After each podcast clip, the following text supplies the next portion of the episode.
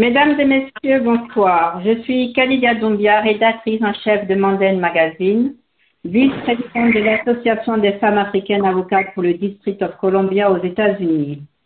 Aujourd'hui, nous allons aborder un sujet délicat et très important pour la société en général, et surtout pour les femmes, le viol. Un mot qui semble violent lorsqu'on l'entend dans notre société hypocrite où la femme est éduquée à supporter la douleur dans le silence et des coutumes et des communautés, même des communautés, euh, prônent la violence comme un signe d'amour. Et oui. Le viol dans le couple, le viol de la jeune fille, le viol de l'enfant, euh, le viol des fillettes, surtout celles qu'on marie à des adultes et qui les violentent euh, d'une manière euh, atroce. Certaines en meurent, le viol des, des bébés. Alors, sans agressivité aucune, nous allons aujourd'hui parler et commencer à nous faire entendre. Parce que les femmes doivent se faire entendre. Nous méritons le respect et la considération. Le, le Mandel Magazine a invité des personnalités pour en parler. Nous avons organisé une série de trois discussions en ligne intitulées Nous voulons être entendus. Parole. Good morning. My name is Khadija, and I'm the chief um, editor of Manden Magazine, vice president of the uh, Association of African Women Lawyer in the District of Columbia in the United States. Today we will talk about a very delicate topic and very important for the society and generally uh, for women's right, rape. A word that is that sounds very aggressive when we hear it in certain society, especially hypocrite society, I would say, um, which is ours, where women are raised, are brought up, are raised to be to bear suffer, um, pain um, and suffer in silence in in some communities where uh, violence is a sign of love, unfortunately.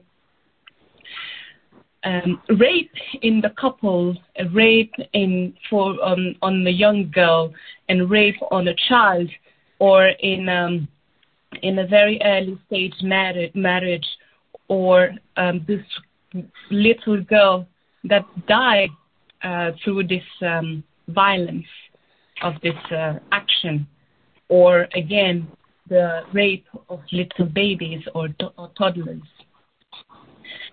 Um,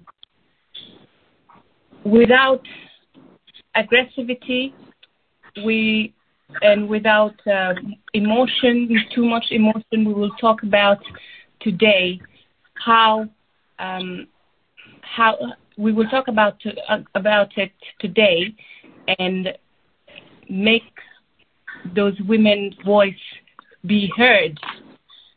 And this, these women, they do deserve respect and being considerate. The Manden magazine has initiated a series of three discussions online called We Want to Be Heard. OK. La première discussion, euh, donc aujourd'hui, est intitulée Le viol est-il devenu une institution légalisée? Cette discussion est parrainée par l'Association des femmes africaines avocates. Pourquoi ceci Eh bien parce que le viol est un crime et il est présenté dans la plupart des pays de ce monde comme un fait divers banal, sauf dans des circonstances euh, précises comme euh, des circonstances de crise comme la guerre. Aïcha. So the first discussions of today will be about um, how rape has become a legalized institution and this with um, association with um, the, um, the with the Association of Women African Women Lawyer in the United States. Why this title? Well, because rape has become a crime and it is present in most of those most of um, countries around the world um, as um, very insignificant fact. Especially when it comes to uh, situations of war.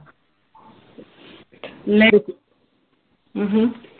Uh, it's like unless it is in a situation of crisis like a war, uh, it's just um, it's just in the media like any other stories, you know, and and, and it's too bad. Les médias euh, se contentent de relater les faits sans informer le public euh, des conséquences pour l'agresseur. Dans d'autres cas, les choses euh, se règlent avec un peu d'argent et le côté, la peine psychologique de la victime est rarement adressée. De plus, il ne faut pas trop en parler, il ne faut pas que ça se sache ou dans le pire des scénarios, la victime est accusée d'avoir provoqué l'incident malheureux.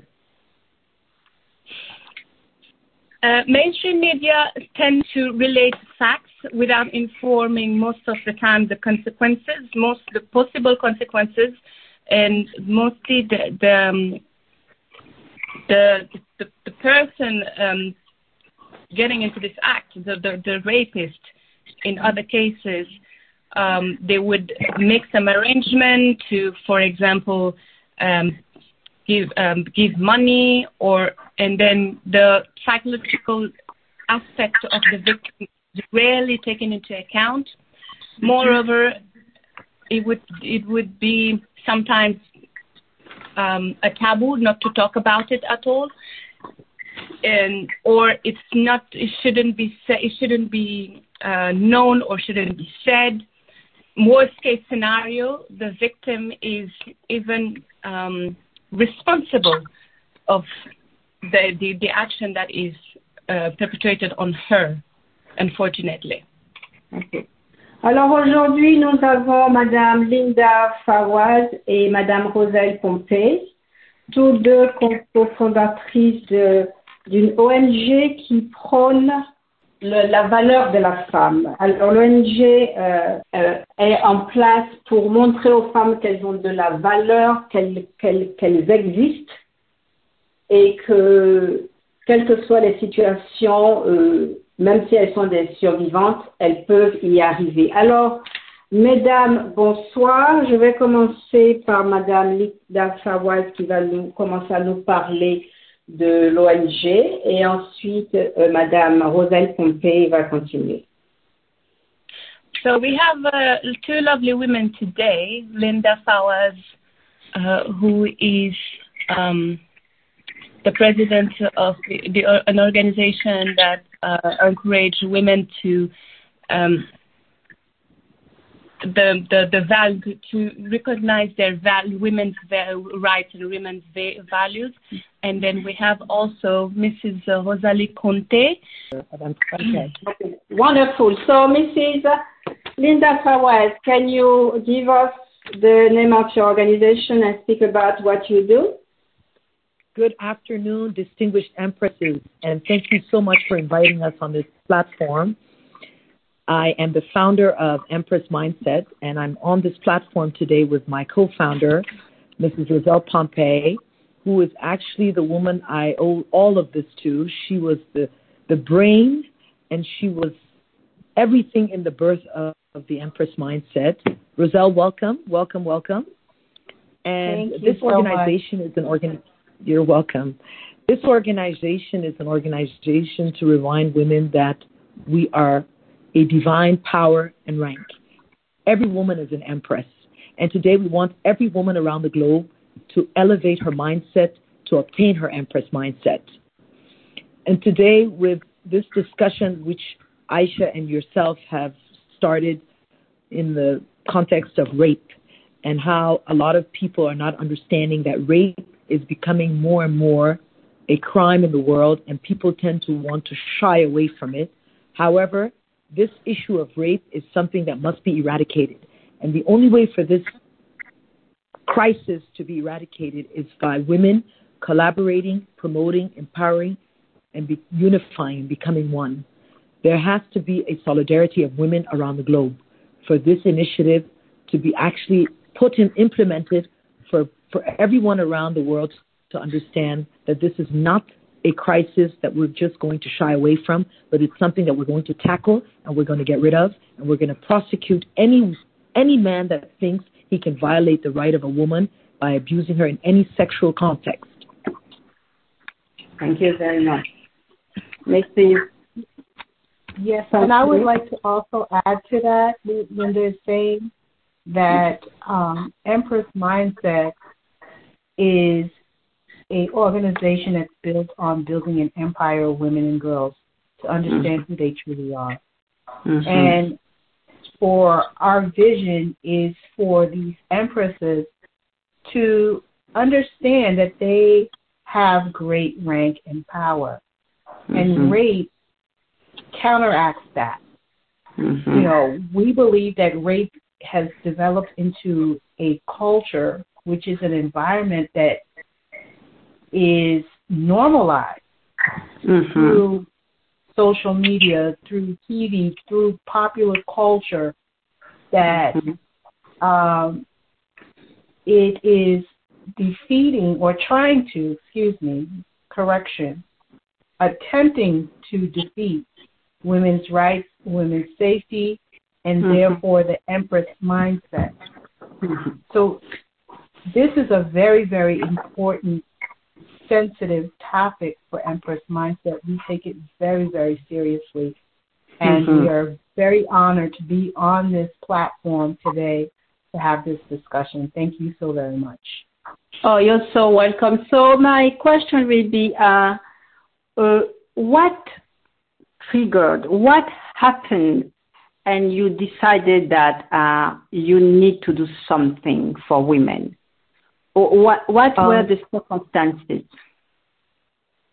It was a conversation, an innocent conversation, mm-hmm. and we were discussing about our former president, Madam Ellen Johnson Sirleaf, who was mm-hmm. able to become the first woman to become president in Africa. Mm-hmm. And we were talking about her leadership. And after speaking about this topic in depth, we both decided on describing one another as mm-hmm. being empresses. An empress okay. is a woman of great power and rank. Mm-hmm. The empress mindset mm-hmm. itself is about building an empire, as Roselle mentioned, and it's not mm-hmm. an ego thing, but it's a mindset. You know, okay. and when I say it's a mindset, it's people, your attitude and your behavior towards your journey is mm-hmm. what defines your empress mindset. So therefore, we are all empress mindset. But the mm-hmm. problem is, a lot of women don't understand their value. Exactly. And I and I say this to you, and when I we we were speaking back and forth for, a few hours on the phone, and she said to me, uh, "My dear sister, you are an empress, and it's your mm-hmm. mindset that mm-hmm. makes a lot of people uncomfortable with you. You mm-hmm. are Empress mindset, and that mm-hmm. was the birth of Empress mindset. Oh, Therefore, okay. this is not about an ego. This is not about an ego because every woman is an empress. Yes. Mm-hmm. Alors, Mrs. Um, Pompey, uh, do you mind adding something? Because what Mrs. Fawaz just said, I loved it. Mm-hmm. La valeur de la femme. Mindset, construire un empire mm-hmm. de femmes et de filles mm-hmm. qui comprennent qui mm-hmm. elles sont vraiment. Les mm-hmm. femmes Exactement. et les jeunes filles vont créer le changement pour l'avenir. Il s'agit de cultiver notre société et de leur dire combien, combien elles sont formidables. Exactement, absolument. Une impératrice est une de grand pouvoir et de rang élevé. L'état mm. d'esprit d'une impératrice consiste à construire un empire et non mm. avoir un ego. Mais c'est un mm-hmm. état d'esprit. L'empire fait écho à l'impératrice et l'impératrice fait écho à l'état d'esprit. Nous mm-hmm. sommes l'état d'esprit de l'impératrice. Nous sommes tous des impératrices. L'objectif d'obtenir notre état d'esprit d'impératrice est de, est de, est de unir et de promouvoir et de, mm. de, donner de pouvoir et de collaborer les unes avec les autres. Mm-hmm. Par exemple, moi, je dis toujours, je suis l'esprit de l'impératrice et l'esprit mm. d'impératrice, c'est moi. Mm-hmm. Je suis née avec l'esprit de l'impératrice pour amener les autres à sortir de leur obscurité, de leur insécurité et leur doute pour trouver leur lumière. Mhm. Et c'est ça que nous, aujourd'hui, les femmes de pouvoir, les femmes d'influence, on doit aider les autres pour arriver à leur but. Absolument. Alors, Madame Amoussou, qu'est-ce que vous avez à dire sur notre sujet de ce jour? Nous sommes contentes que vous soyez parmi nous. Mais merci, Calidia. Euh, alors, le, le thème, le sujet, c'est de savoir si le viol est devenu une institution légalisée. Et à mon sens, la réponse à cette question est, négative.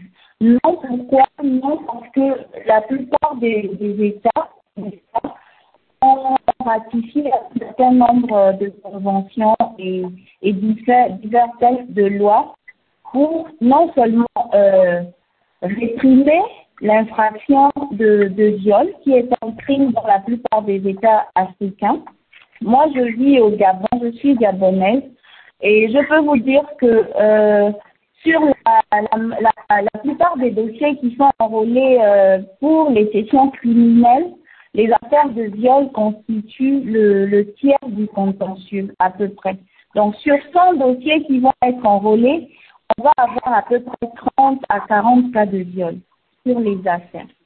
Wow. Donc, euh, la plupart des États africains déjà ont, ont, sont partie à la Déclaration universelle des droits de l'homme qui, euh, qui consacre, n'est-ce pas, euh, l'égalité de tous les hommes et également qui interdit euh, de, de violer l'intégrité physique d'une personne.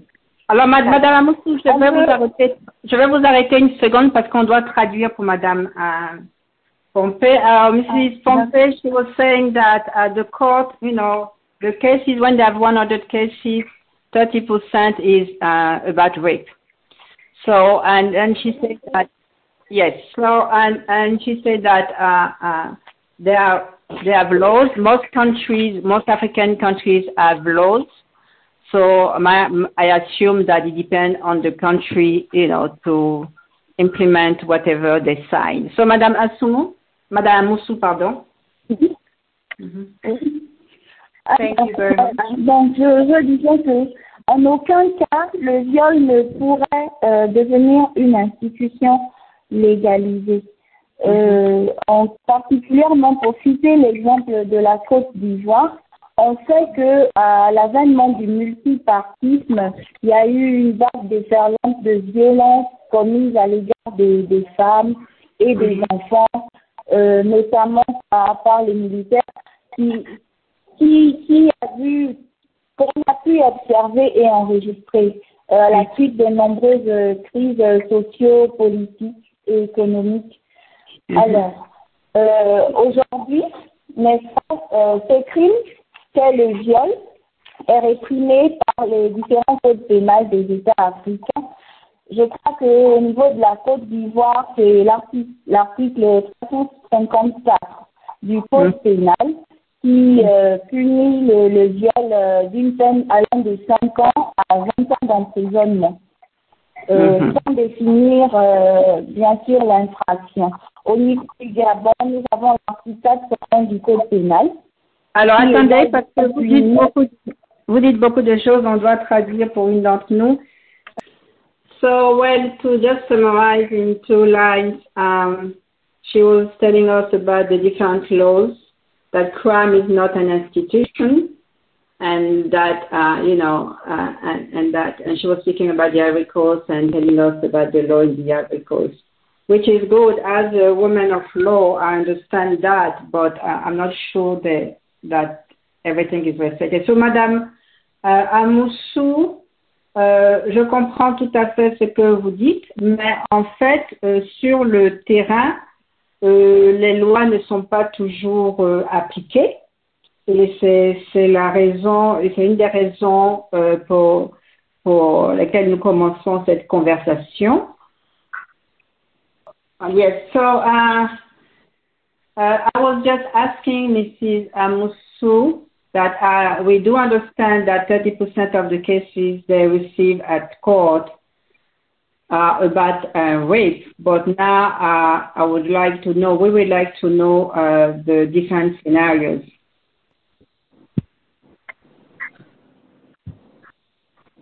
Okay, so so what you're saying is that um, the that there's 30% of the cases in the Ivory Coast. No, it's not in Ivory Coast, in Gabon. So 30% of the cases in Gabon coming to court are about rape. So my question is, uh, what are the different scenarios? Because it's rape, but who is raped? How are they raped? This is my question. I think we we might have lost uh, uh, Madame Amoussou at one point. So let me come back to Mrs. Fawaz. So uh, Mrs. Fawaz, I have um, a question for you. You described your program that I liked very much, but how do we implement it? Well, I think let's use this scenario that took place here mm-hmm. at the end of August in Cote d'Ivoire on this NCI television station, which I don't intend to discuss in any depth mm-hmm. because we don't want to lose the focus and the momentum of this issue of rape. Mm-hmm. I think today, this incident that took place, we have to be fair and we have to speak our truth. Mm-hmm. Um, you have a man who is the animateur, the presenter, Mm-hmm. He has a guest on his show who is an ex convict mm-hmm. who had been in prison for rape. And he mm-hmm. invited him on this show to come and demonstrate on a mannequin how he rapes his victims.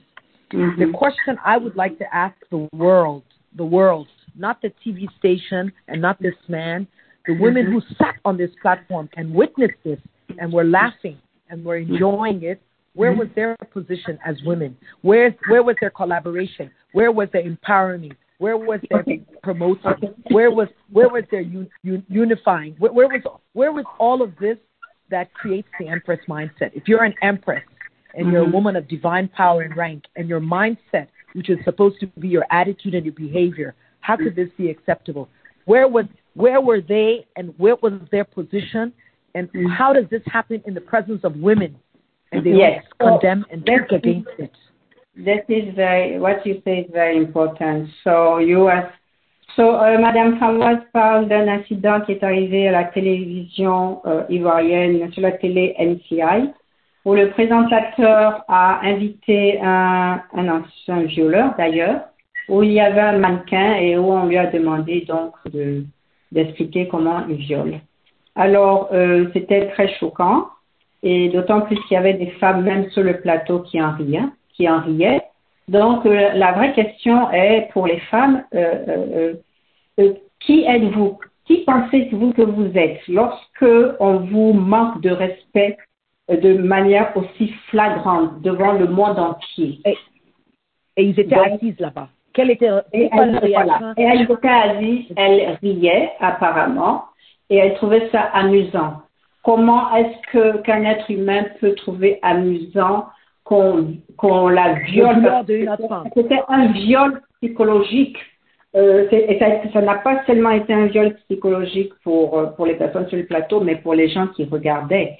Donc, euh, donc pour ne pas insister sur cet incident, nous revenons et nous, nous posons la question à toute la société de savoir euh, quelles sont nos valeurs aujourd'hui. Voilà. Alors, euh, Madame Pompey, euh, euh, rape, le viol. What can you say about it? Because we have this problem everywhere. I was uh, there was an incident here in the USA a few years ago where this young guy was a student in an Ivy university and he raped this girl. She was drunk and and he, he, he thought he was okay. And then uh, at court, his father said, well, he's going to have a great future, so he cannot go to jail. But the point is that they didn't even care that he raped the woman, and it's not because she was drunk that she had to be raped. Mm-hmm. Exactly. So mm-hmm. I, I don't know if you remember earlier when I was speaking, I was referring to the culture that is now known as the rape culture. Mm-hmm. And examples of the rape culture is blaming the victim and accepting sexual advances as normal, sexual Mhm. harassment as normal behavior. Mhm. And yes, this woman was not in her right mind Mhm. where she was intoxicated. Mhm. That, therefore, we have to be very mindful that um, that is a subtle sign of of how people justify rape, Yes. and it's not only men but women too. Women will say, "Well, she shouldn't have drank and, and gotten drunk, or she shouldn't have worn sexy clothes." Mhm. we perpetuate this mindset that is Mhm. acceptable in those cases for you to be raped. But rape, if a woman is not in her right mind and you take advantage of that, that's that's that's rape. We need to clearly define what Mhm. rape is, Mhm. whether we do it legally. I mean, and this is something that has to be attacked both legally and socially and, and with our organizations and organizations around the world need to make sure that it's unacceptable. We need to clearly define what's rape. Yes. And Absolutely. yes, you, you we use the, the, the legal system to do that.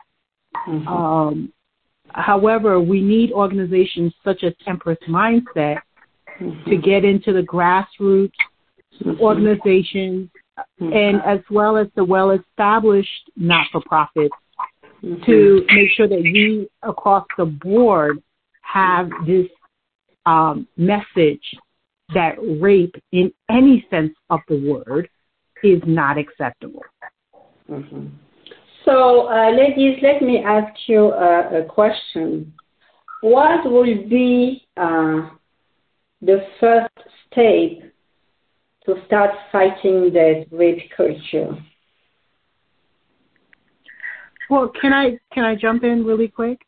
Mhm. I I think um, as I was saying, it's it's got to be a collective effort, um, and it it cannot be just one step, two steps.